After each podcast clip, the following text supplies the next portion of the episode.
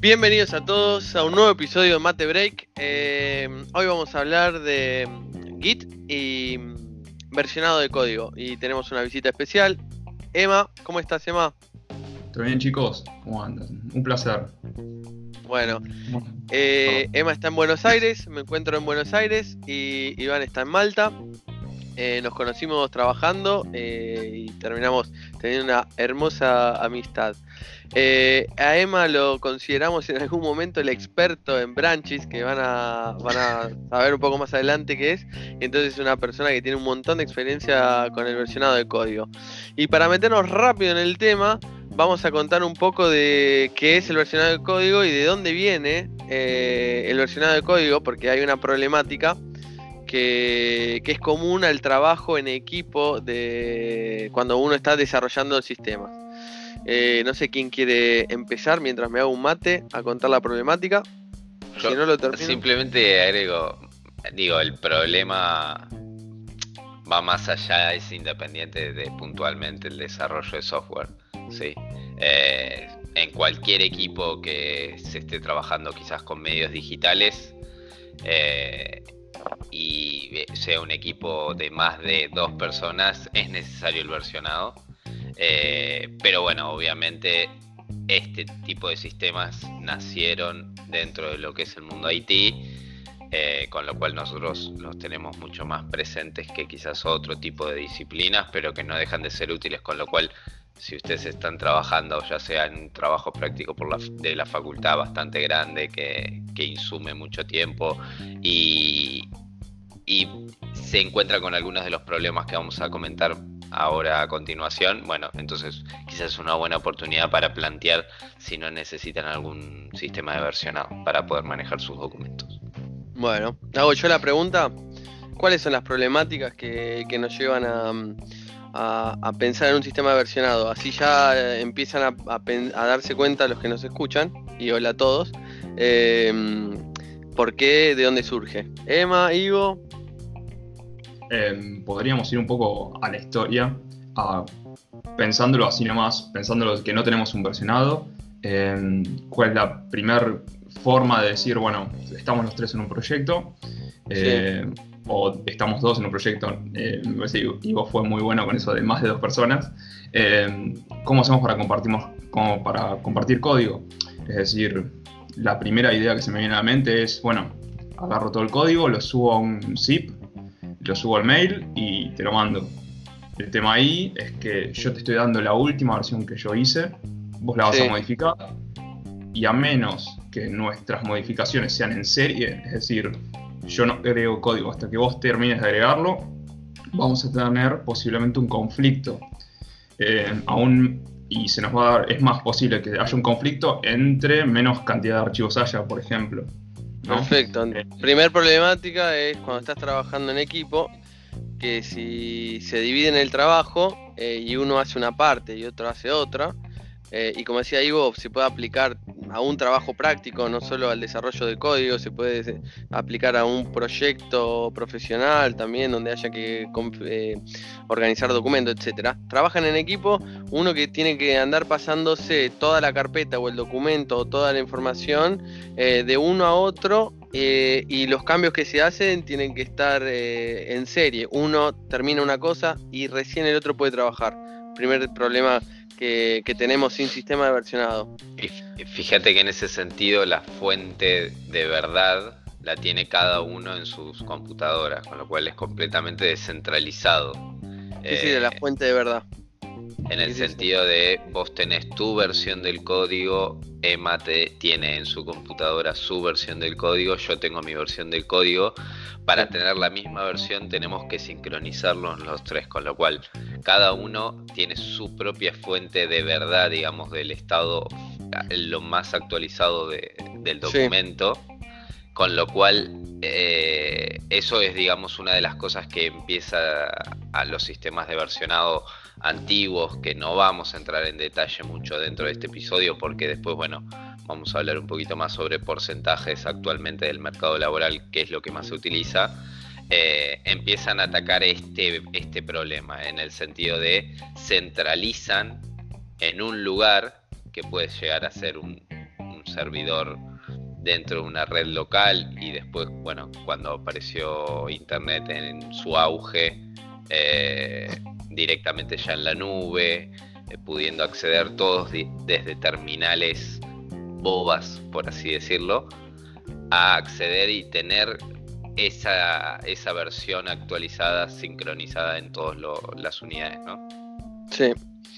Bueno, entonces eh, las problemáticas que estamos mencionando, em, las opciones para, para, resolverlas sin sistema es como decía Ivo, mantenernos todos eh, sincronizados, eh, decirle a, Ivo, che, yo agregué esto, toma mi versión, te la paso, actualizarlo en el tuyo, que no haya errores de, copiar, de pegar, etcétera, etcétera. En paralelo, eh, Emma tiene que hacer un cambio, nos avisa a los dos, tenemos que nosotros actualizar. Bueno, es muy caótico eso. Otro problema que puede pasar es que tenés una versión estable de tu código, de tu proyecto, de tu trabajo práctico. Eh, metemos algunos cambios, y después nos piden o, queremos reformularlo y queremos volver para atrás al estado en que se encontraba antes, luego de haber eh, todos metido un poco la mano, en una expresión nuestra, bueno, volver para atrás en un proyecto así, eh, sin, sin ningún tipo de control, es muy complejo. Podés llegar, podés perder un montón de tiempo y a veces no se llega. Ese sería un segundo problema como se hacía anteriormente, se agarraba el mismo archivo, guion bajo 1, guion bajo 2, guion bajo 3, y así podíamos tener la historia de, cómo fue evolucionando el archivo, ¿no? Sí, sí. Eh, sí, y después eh, llegás versión 4, pero te das cuenta que entre la 3 y la 4 te, desviaste, convenía volver a la 2 y haces 2 barra 1.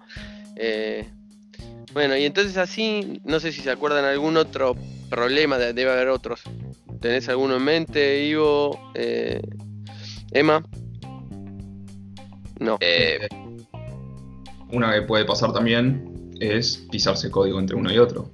Tomar ambos la misma versión, volver a la versión 2, por ejemplo, y los dos trabajar en paralelo, que es eh, un problema, digamos, que a cualquier grupo, a cualquier equipo se le va a dar, y justo llegar a trabajar sobre el mismo archivo tal vez en proyectos grandes puede no ser tan común, pero tal vez trabajando en proyectos más chicos, con una menor cantidad de, archivos o de entidades, eh, es muy probable que haya, que haya cambios tal vez en entidades más core y eso lleve a que puedes manejando el, el código de esta manera sin ningún tipo de versionado, de control versionado, se den estos errores.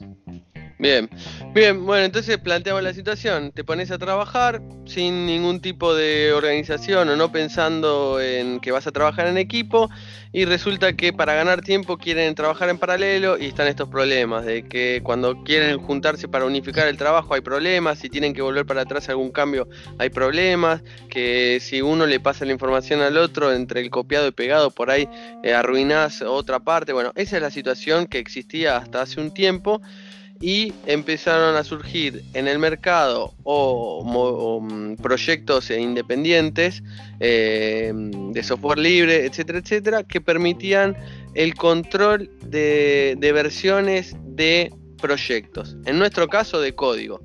Eh, entonces, esa carpeta en tu máquina que le pasabas a tu compañero por mail, que él la modificaba, te lo devolvía, o documento, lo que sea, eso pasó de, estar un poco en mi máquina, un poco en tu máquina, un poco en la DEMA, a estar en un lugar centralizado, a tener reglas, a tener consignas, a tener un protocolo tanto de comunicación como para hacer una modifica, como para actualizar una modifica, como para borrar algo, etcétera, etcétera. Bueno, y eso se llama sistema de control de versionado. Eh, hoy en día hay un montón de, opciones, pero con Ivo estábamos haciendo una, pequeña investigación. Ivo tiene los números más frescos. Eh, ¿Cómo es el mapa? ¿Cuáles son las opciones de mercado y cuál es el mapa? Eh, ¿Cuál es el que pesa más hoy? Quizás hace cinco años había un mercado un poco más abierto como para decir más competitivo tengo estas tres opciones que dentro de todo abarcan todo el espectro. Ahí estábamos hablando de vuelta hace cinco años quizás de Git, SVN, TFS, Mercurial, pero la realidad es que ya en el, hace dos años en, la encuesta de desarrolladores de Stack Overflow, que ya hemos hablado en episodios anteriores, eh, ya se ve una, una preponderancia enorme de Git con respecto al resto. Prácticamente está abarcando el 90% del mercado. Así que por eso es que, inicialmente, antes de, arrancar a, hacer el, episodio de hoy, estábamos hablando con, con los chicos. Y si bien cada uno de nosotros tuvo sus experiencias previas habiendo trabajado con algún otro tipo de sistema versionado, hoy en día, 2020, hablar de SVN o hablar de, no sé, SurSafe, ya no tiene mucho sentido. Mercurial, sí. Eh, porque el común denominador es Git hoy en día y marca prácticamente el estándar. Bien. Eh, entonces, eh, les contó Ivo, están todas esas opciones. Hoy 2020, eh, el sistema de versionado rey del mercado hoy es Git. bueno, ¿qué es Git? Un sistema de versionado. ¿Qué, tiene? Tiene una serie de comandos que permite resolver los problemas que tenemos nosotros que estábamos hablando. Por ejemplo, te permite trabajar en paralelo con un comando que después se los vamos a ir mencionando como son.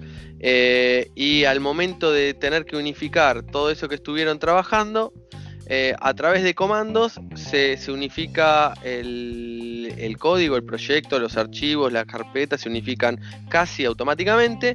Y si hay algún conflicto, ¿qué, que se define conflicto? Yo estoy trabajando con un documento, eh, Emma está trabajando con el mismo documento y queremos unificarlo, el sistema no es 100% inteligente, llega un punto que dice, bueno, entre estos dos documentos no sé cuál tiene preponderancia. Entonces te da las herramientas para documentar esa diferencia para resolver esas diferencias, para tomar de uno, de otro, hacer una mezcla que sería un merge, y eh, con dos o tres eh, comandos continúas el desarrollo y te permite trabajar en paralelo estar tranquilo de, saber quién metió qué pedazo de nuevo código, etc. Eh, y ahí es donde entra la experiencia de, de Emma, porque en el trabajo en equipo, eh, nos conocimos trabajando en un equipo de 20 personas para, un cliente, cuando hay 20 personas trabajando en el código, todo el tiempo tenés esas diferencias. Eh, generalmente la, una buena práctica es tomar, eh, vamos a empezar a hablar de, palabras claves, ¿no? Es tomar el repositorio, que es el lugar donde se encuentra en nuestros, nuestros archivos, nuestros documentos y en nuestro caso nuestro código fuente.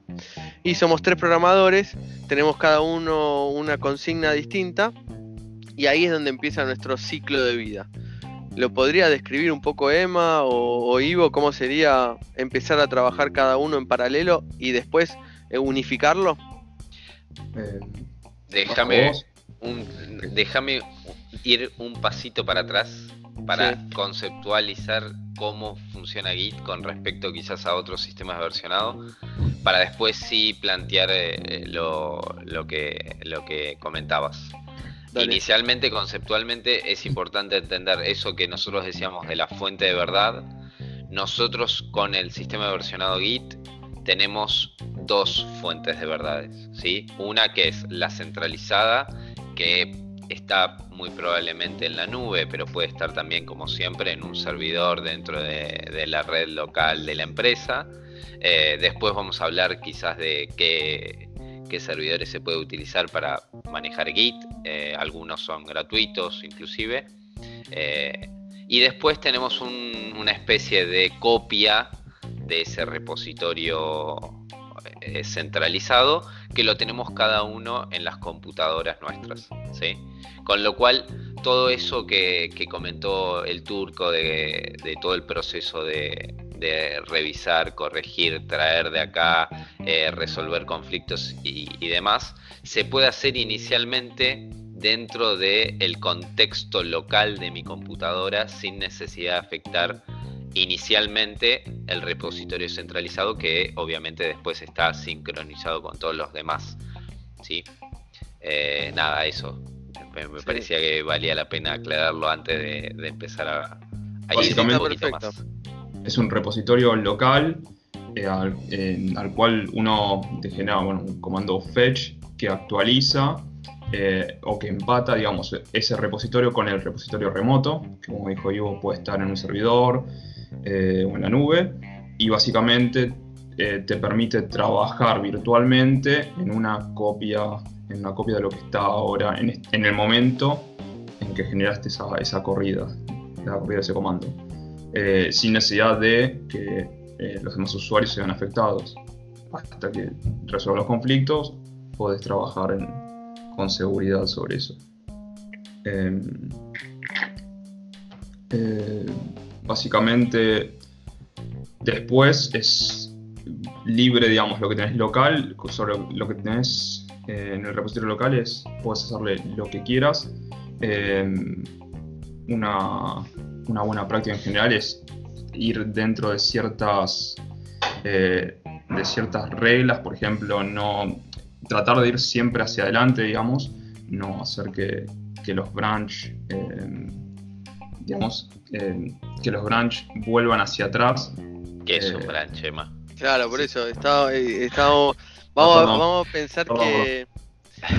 yo, lo pensaba así, ¿no? Tenemos, tenemos un repositorio en común en la nube que también puede estar en un servidor local, pero la cuestión que no, no, no pertenece a ningún programador en particular es un servidor de código que puede estar en la nube o en nuestra máquina local.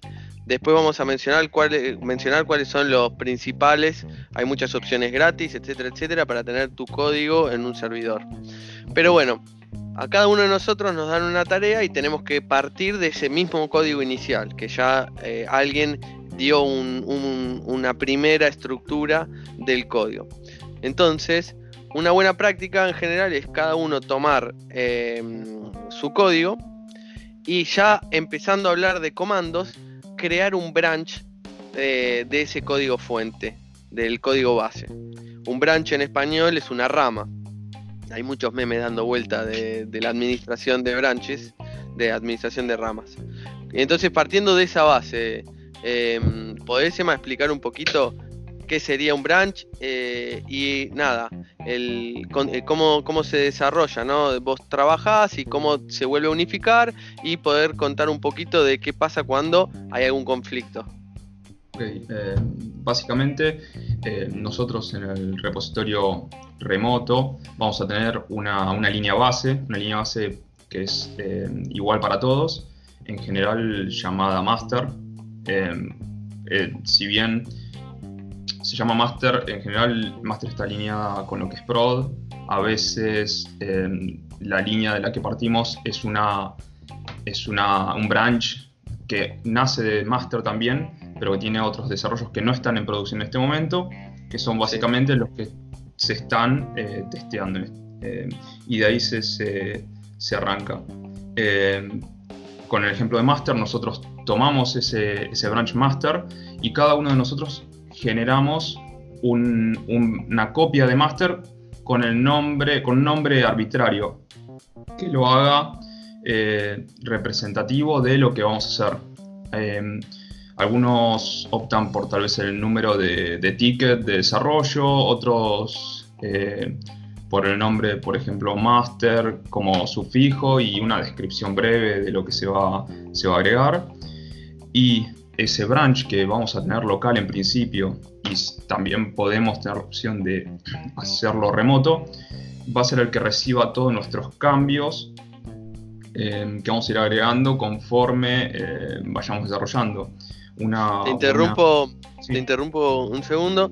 Entonces eh, tenemos el, el repositorio con el código fuente, hacemos nuestro branch con un comando por ejemplo, un comando para crear rápidamente un branch, ¿cuál sería en Git? Básicamente, eh, Git branch y el nombre que deseamos utilizar. Bien, con eh, esa línea de, comando simple ya tenés una copia del código estado actual en el servidor lo tenés en tu máquina local. A partir de ahí vos estás trabajando, podés hacer todas las pruebas que quieras, eh, ver las modificaciones, probarlas en, local sin afectar el, código que está en el servidor. Eh, bueno, estabas continuando Emma, pero continúa con lo que decías y después vayamos a la parte de cómo, eh, cómo digamos, guardar o exportar todas esas modificaciones al repositorio común que compartimos todos. Básicamente, em, como buena práctica, está bueno ir subiendo en el código cada cierta cantidad de tiempo em, y no hacer eh, una subida total de todo el desarrollo, más que nada porque a Git le resulta más fácil resolver eh, conflictos automáticamente cuando los commits son más chicos. Eh, perdón, commit es básicamente la forma de subir cambios al repositorio local este eh, básicamente, por regla, eh, bueno, hay varias reglas. Algunos buscan que el código compile, otros buscan que los testes estén en verde, agregando de a un test, de a dos test, y básicamente generan el, a través del comando git espacio commit eh, la nueva subida de código a lo que sería el repositorio local. Esto solo afecta lo que tenemos, el código que tenemos en la máquina, el repositorio que tenemos en la máquina. lo que sería el repositorio remoto del servidor no se ve afectado, ni siquiera, ni siquiera se entera de que hay un commit o que hay un cambio en el código. Eh, cada commit básicamente es una agrupación de, cambios eh, y cada uno lleva Em, un timestamp, un usuario con un mail también eh, y un comentario, comentario asociado. Hay algunos clientes, eh, para decirlo de alguna manera, por ejemplo, no sé, Azure, o también el, de Atlas, el cliente de Atlassian que es Bitbucket, que interpretan los mensajes dentro del commit y tienen commits inteligentes, por ejemplo, agregándole el hashtag con, el, con un número, eh, asocia el commit a, una, a, un ticket, creo que en el caso del Azure, no me acuerdo si en Bitbucket era con un hashtag también. Con número solo. Eh, con número solo. y, Igual creo que es configurable. Y también creo que Bitbucket, por ejemplo, permitía cargarle trabajo al, al, user story, eh, a lo que sería Jira, desde el mismo commit. Eh, había también algunas, algunas bondades más también que tenía Bitbucket. Pero bueno, básicamente, en principio, Git pelado lo que hace es tener un comentario, que después, bueno, el cliente puede o no interpretarlo de alguna otra manera. Básicamente No, así que repetimos, teníamos el repositorio, hicimos el, el branch, trabajamos localmente, hacemos este commit que contaba Emma, le agregamos un comentario y tenés salvado, sería el paralelo a salvar tipo en algún documento, editor de texto como Word o Google Docs, salvar eh, los cambios en tu máquina, en local. ¿Cómo continúa la historia esta de nuestro trabajo en paralelo como equipo?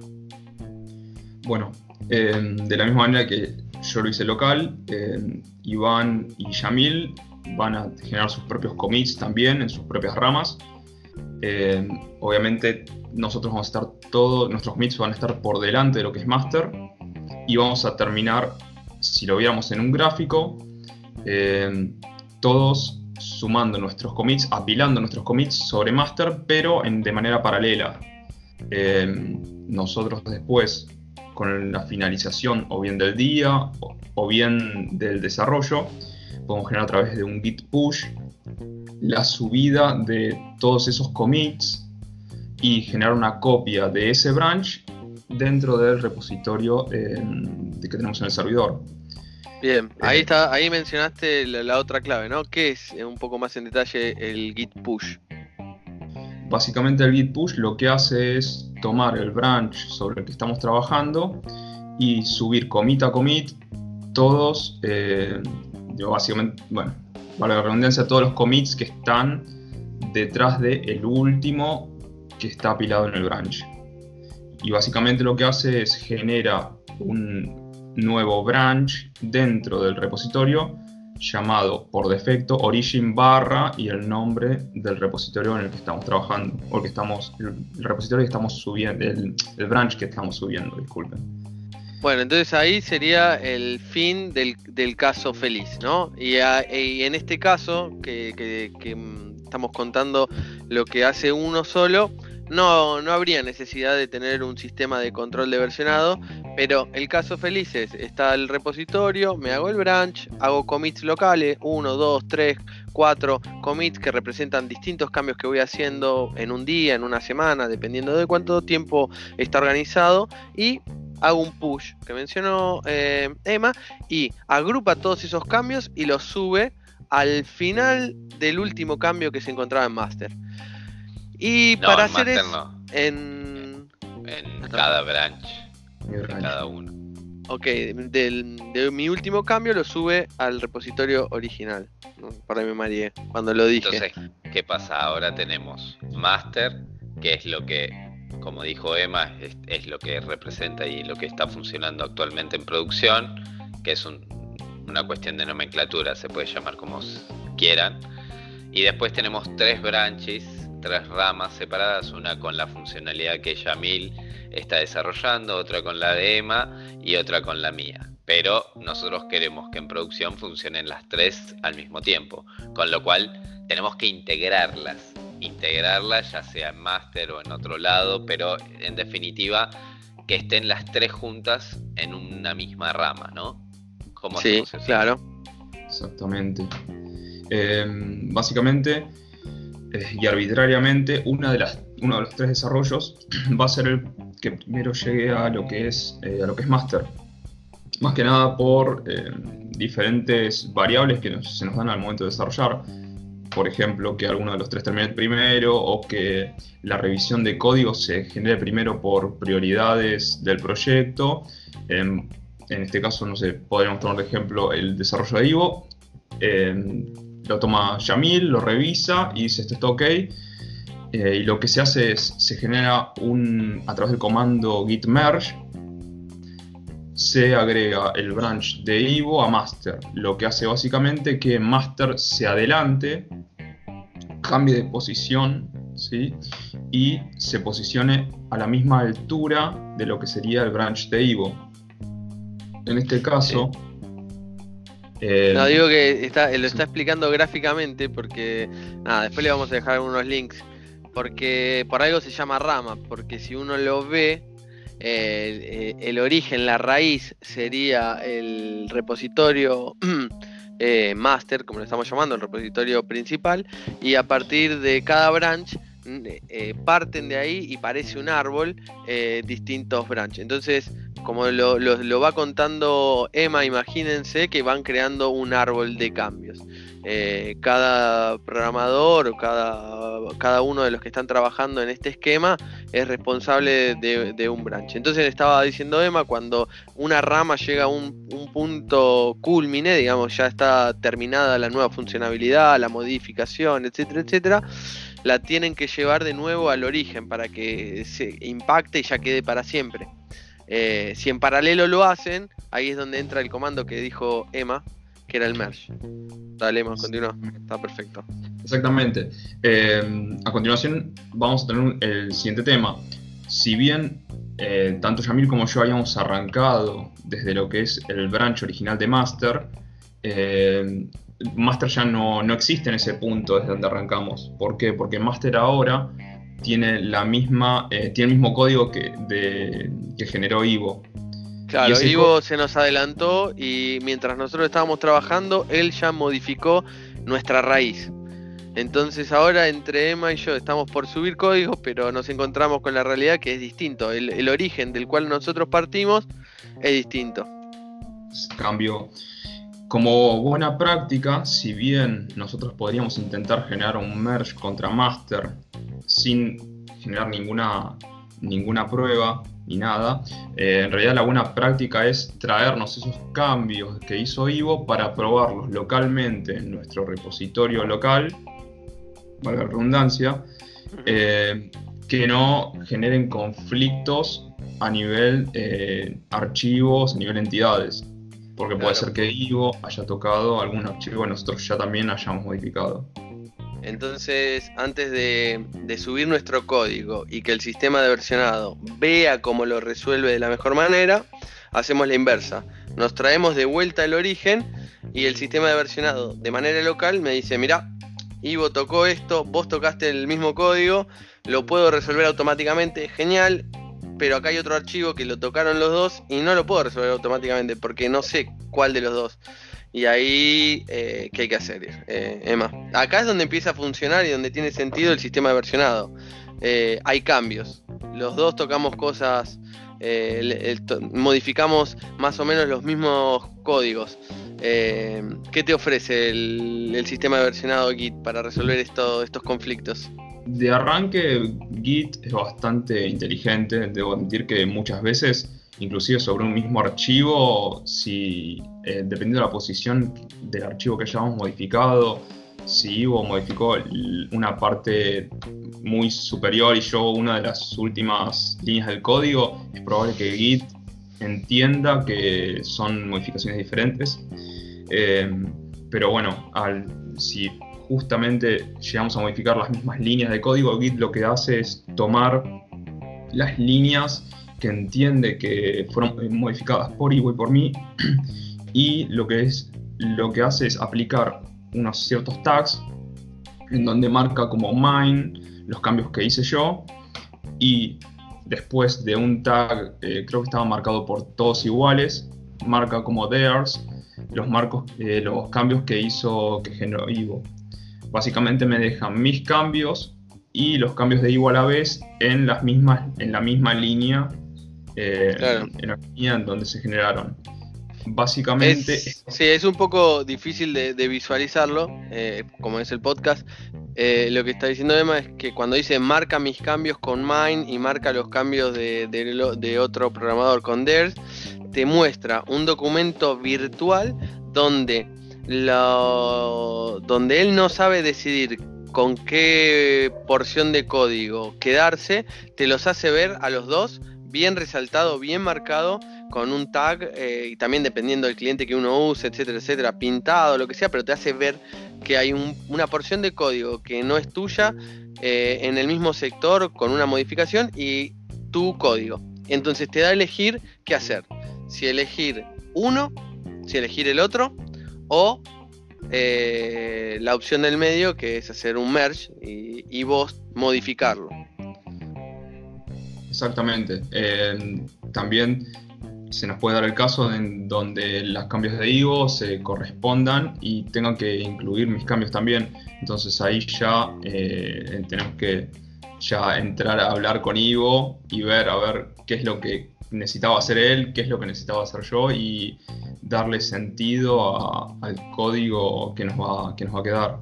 Eh, más que nada para poder funcionalidades. Em, bueno, de esto viene eh, también el tema de los test que nos hacen, eh, digamos, a base de fallos, mantener el comportamiento que quiso, que quiso generar Ivo y el comportamiento que quise generar yo.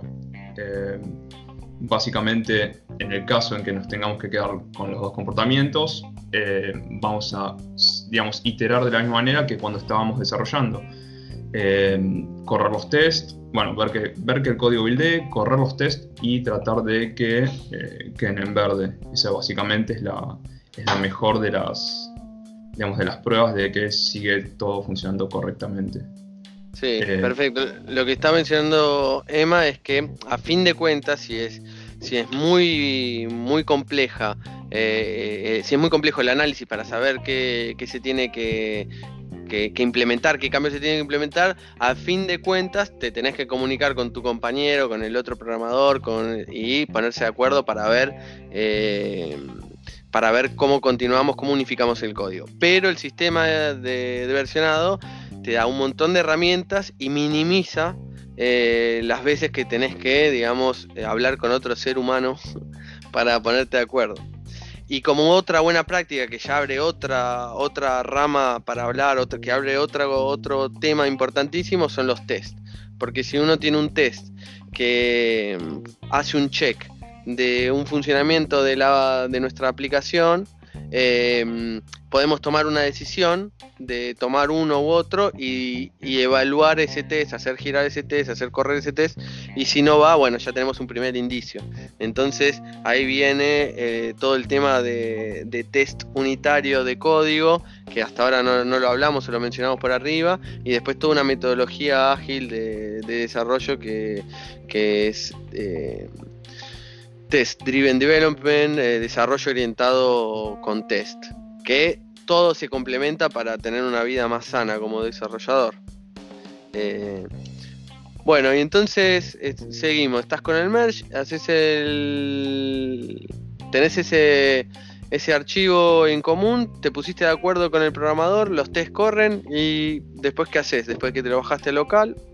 Somos, bueno, somos felices básicamente. Continuamos con el merge y básicamente lo que hace el hecho de continuar con merge es generar un commit, eh, un commit de merge, que básicamente lo que hace es fusionar los cambios, los nuevos cambios de Ivo con mis nuevos cambios.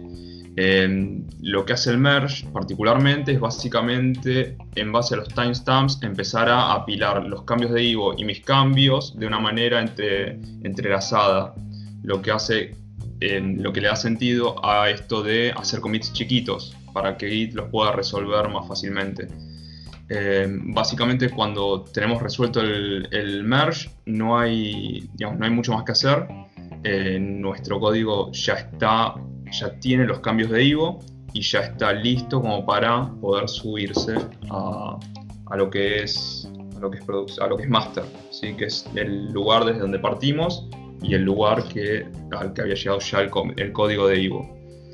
Eh, una nota adicional también va a ser que Yamil va a tener que hacer lo mismo que hice yo para traerse los cambios de Ivo hacia su branch y también resolver de haberlos los, conflictos para que tanto su branch como el mío queden por delante, queden digamos, los cambios queden apilados, para decirlo de una manera, los commits queden apilados sobre lo que es ahora, a día de hoy, master. Y esto, esta iteración va a continuar porque imagínense que cuando yo, bueno, cuando Yamil, o yo, me burro por delante, perdón, em, eh, sumemos a master eh, nuestros cambios, el que quede en segundo lugar, sea Yamil o sea yo, va a tener que, por las dudas, generar un merge y traerse los cambios del nuevo master de manera, em, de manera que estemos seguros que no haya eh, nuevos conflictos. Y bueno, también la buena práctica diría que además de que el merge salga bien, correr si es que los hay test o como mínimo buildear el proyecto para no subir nada que esté roto o nada que no esté corriendo. Eh, bueno, ahí tuvimos el, el ciclo del caso feliz y el, circuito de eh, trabajar en paralelo. Eh, en tres, por ejemplo, Iván se adelantó, hizo el caso feliz. Nosotros eh, partimos de un origen que fue modificado por Iván mientras nosotros estábamos trabajando de manera local.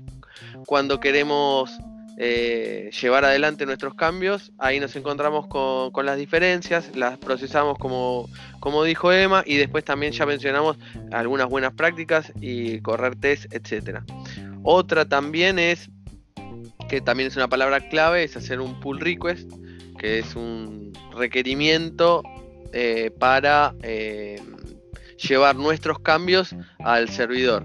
Y eso generalmente se utiliza cuando hay alguna instancia en el proceso de desarrollo de control de código por otra persona, donde a veces hay algún arquitecto, algún responsable, algún líder técnico que, que, le gusta o que parte del procedimiento implica revisar el código. Entonces, una alternativa al último push, una vez que, que convalidamos todo, hacemos un pull request, generalmente los los clientes de, repositorio, el Git eh, te permite y se, se menciona algún revisor y bueno, nos revisan el código y bueno, al fin de cuentas eh, terminamos actualizando el código fuente. Y como dijo Emma, después el resto de los de los eh, compañeros, de los que están trabajando en el proyecto, cada tanto se tienen que hacer una, actualización de su repositorio local porque en un proyecto que está creciendo cambia constantemente el, origen o la raíz. de hecho, el problema de tal vez no hacer a diario un, digamos, traerse los cambios de lo que sería el, repositorio remoto y actualizar el branch propio, es que al final de todo el desarrollo, al querer traerse todos los cambios de lo que sería master o de lo que sería eh, producción, eh, nos va a dar eh, unos conflictos que probablemente lleguen a ser gigantescos dependiendo de la cantidad del equipo que, que, esté dentro del proyecto. Por eso es más que nada un tema de, organización propia eh, y evitar también una pérdida de tiempo innecesaria. ¿no? Es mejor resolver conflictos de dos o tres renglones, dos o tres conflictos eh, de, código que se subió ayer a tener que resolver, no sé, 30 conflictos de código que se subió hace un mes, un mes y medio, lo cual puede ser un dolor de cabeza. Sí. Eh, eh, y Emma, eh, estuvimos hablando de actualizar el repositorio local. No sé si lo mencionamos, ¿cuál es el comando? Así ya también vamos compartiendo eh, el pool de comandos básicos para meterse en Git. Exactamente, la actualización del repositorio local se hace a través del git fetch, que básicamente trae todos los, los branch de lo que sería, bueno, por defecto, a lo que se llama el origin, que es básicamente el repositorio remoto. Eh, lo que hace es básicamente se trae todos los, todos los branch que los otros colaboradores del repositorio remoto ya, ya subieron a través de los push, de sus push. Bien, y después hacemos un pull sobre una vez que los traes, el pool actualiza tu. Si está todo bien, te actualiza tu repositorio. Eh, el pool lo que hace es actualizar el, branch sobre el que estás parado. Eh, pone, básicamente se le dice, se dice head al, commit en el que está parado en este momento el branch que tenés, en el que estés trabajando. El pool lo que hace es, si ese branch tuvo algún cambio en el repositorio remoto, eh, el pool lo que hace, toma ese, ese branch y lo lleva a lo empata básicamente con el origin que corresponde a ese branch. Ok, perfecto. Si tenés otro branch, por ejemplo, un branch B que tiene también su versión remota y sufrió cambios, el pool no lo va, eh, no lo va a empatar a menos que estés trabajando o que, le, hayas hecho un checkout a ese branch particular. Es algo a tener en cuenta. Eh, bueno, Estaría buenísimo después invitar, a, si alguno ya trabaja con, alguno de estos sistemas, eh, que nos compartan las experiencias de cuando uno no hace estas buenas prácticas y te encontrás con 30 conflictos después de un mes eh, donde nadie entiende nada y al final te, te pasás días eh, tratando de resolver estos problemas, porque el sistema funciona bien mientras uno esté, digamos, teniendo todas estas consideraciones que estás mencionando. Pero cuando te alejas de, estas buenas prácticas, lo que es una solución eh, también se transforma en un poco un problema, ¿no, Emma? Sí, muchas veces, por suerte a mí no me llegó a pasar, pero tal vez dependiendo de la cantidad de cambios que hayas generado sobre el branch es más fácil y dependiendo también eh, cuán lejos haya sido en el tiempo, ¿no? La última vez que hayas, te hayas traído los cambios del servidor remoto, a veces te conviene incluso tirar a la basura o tener en mente lo que, los cambios que hiciste, pero rehacerlos a base del máster, porque muchas veces se vuelve tal vez más engorroso eh, generar el merge que hacerlo de cero, dependiendo de lo que hayas hecho, ¿no? Eh, particularmente creo que eh, no he tenido, no he tenido que, eh, que generar algún merge tan titánico como de tanta antigüedad, pero creo que ah, no sé si alguno de los le, haya pasado, tal vez a Ivo, se acuerde. No, eh, no, no puntualmente un merge, pero digo, así como hemos hablado en otros episodios de metodologías eh, que ayudan al desarrollo de software, obviamente el versionado del código ayuda al desarrollo de software. Y como hemos planteado casos semi felices y, y aún así han sido relativamente complejos, existe todo un árbol de, posibilidades, un abanico, perdón, de posibilidades en cuanto a estrategia de branch. Eh, con lo cual obviamente, como dijo el turco, nos pueden escribir, comentar puntualmente qué estrategia de branching utilizan en sus trabajos o con su equipo de, la facultad o de estudio, lo que sea, qué dificultades han, se han topado o, qué problemas han podido solucionar con esa estrategia de branching. Como siempre, dispuestos a, escuchar y a, comentarles cualquier tipo de contacto. Y ya que eh, mencioné el contacto, si te parece bien, agregamos los, los agradecimientos a todos los que nos estuvieron escribiendo estas dos últimas semanas. Eh, a nuestro mail infomatebreak.gmail.com, a nuestro Facebook matebreak, nuestros twitters personales arroba y arroba ivanfranco502 y como siempre nos pueden seguir y suscribirse a nuestro canal de YouTube Mate Break también. Dale. Em, nada, estaba pensando para. O sea, creo que contamos el caso feliz, el caso complicado y cómo sirve el sistema versionado. Hoy en día, estos repositorios, estos clientes, ¿cuáles son? ¿Con, cuáles se trabajan? Para mencionar GitHub, pero ¿qué otros? Eh, ¿Qué opciones tenemos? ¿Qué han trabajado en la Facu? Emma, Ivo. Eh, en la Facu, eh, la última vez estaban utilizando GitHub. En el trabajo, Azure DevOps. He utilizado también la opción de Atlassian que es Bitbucket. Bitbucket. Bitbucket. Y después, creo que ninguna particular así en la nube que. Sí, no, igual eso. ¿Vos sigo trabajaste con alguna otra cosa? con otros sistemas de versionado mucho más viejos, pero no, actualmente estoy trabajando con Bitbucket y personalmente GitHub, que de hecho lo hemos comentado, ¿no?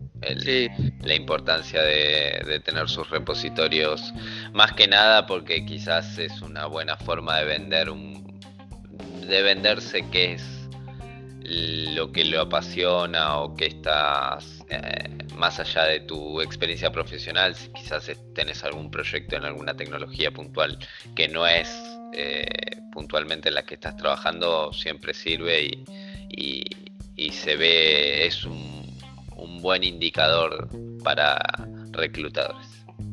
Sí, sí. Es un complemento al, currículum. Muchos te lo piden y, o sea, como dijo Iba, se venden. Eh, bueno, entonces, nada, aparentemente, a menos que alguno de los oyentes eh, tenga algún otro, eh, GitHub, Bitbucket, Azure.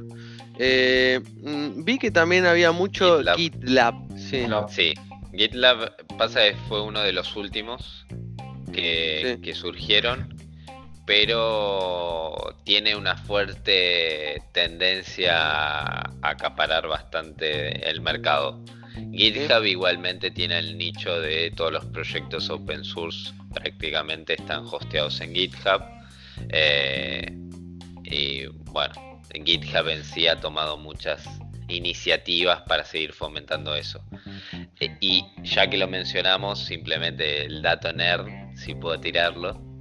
Eh, Git en sí como sistema versionado no, conceptualmente no entiende lo que es un pull request pero el concepto de pull, request fue introducido justamente por GitHub y prácticamente lo ha estandarizado a todos los demás sistemas, ¿no? Eh, qué loco, ¿no? Ser una herramienta que terminás eh, siendo, digamos, el, que establece las nuevas reglas del sistema que vos supuestamente estabas soportando, ¿no?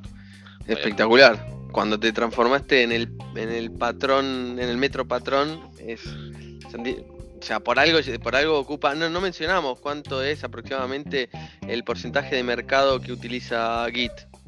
Pero, vos lo tenías por ahí. Eh, sí, es en 2018 estamos hablando prácticamente el 90% de los encuestados de, de Stack Overflow.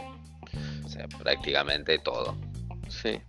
Eh, nada, para mencionar también un comentario, el proyecto inicial de Git lo, inició Linus Torvalds, que es un... Nada, el tipo quería un sistema de versionado que le resuelva los problemas de, de trabajar en equipo y bueno, terminó, terminó desarrollando esta herramienta eh, de software abierto que después los distintos clientes como GitHub, como GitLab, como Bitbucket eh, la utilizan en su core.